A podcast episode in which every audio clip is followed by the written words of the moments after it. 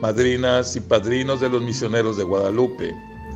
Les habla el Padre Sergio César Espinosa González para comentar la intención del Santo Padre Francisco para el mes de noviembre. En este mes pedimos por el Papa. Oremos por el Papa para que en el ejercicio de su misión siga acompañando en la fe a la Grey que le ha sido encomendada con la ayuda del Espíritu Santo. La mayoría de nosotros tenemos la misión de guiar a otro. ¿Cómo guiar de manera constructiva en la familia o en el trabajo, en lo social o en lo político? ¿Quién no ha sentido dificultad en la forma de ejercer la autoridad? No, no es fácil tener que dirigir a otros.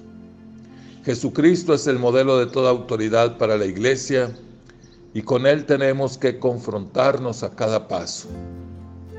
Él ha querido encomendar su grey al cuidado de los apóstoles y entre ellos, en primer lugar, a Pedro en este mes pedimos para que el sucesor de Pedro cuente siempre con la ayuda del Espíritu Santo, ya que de él se espera que nos conduzca por el camino de la fe.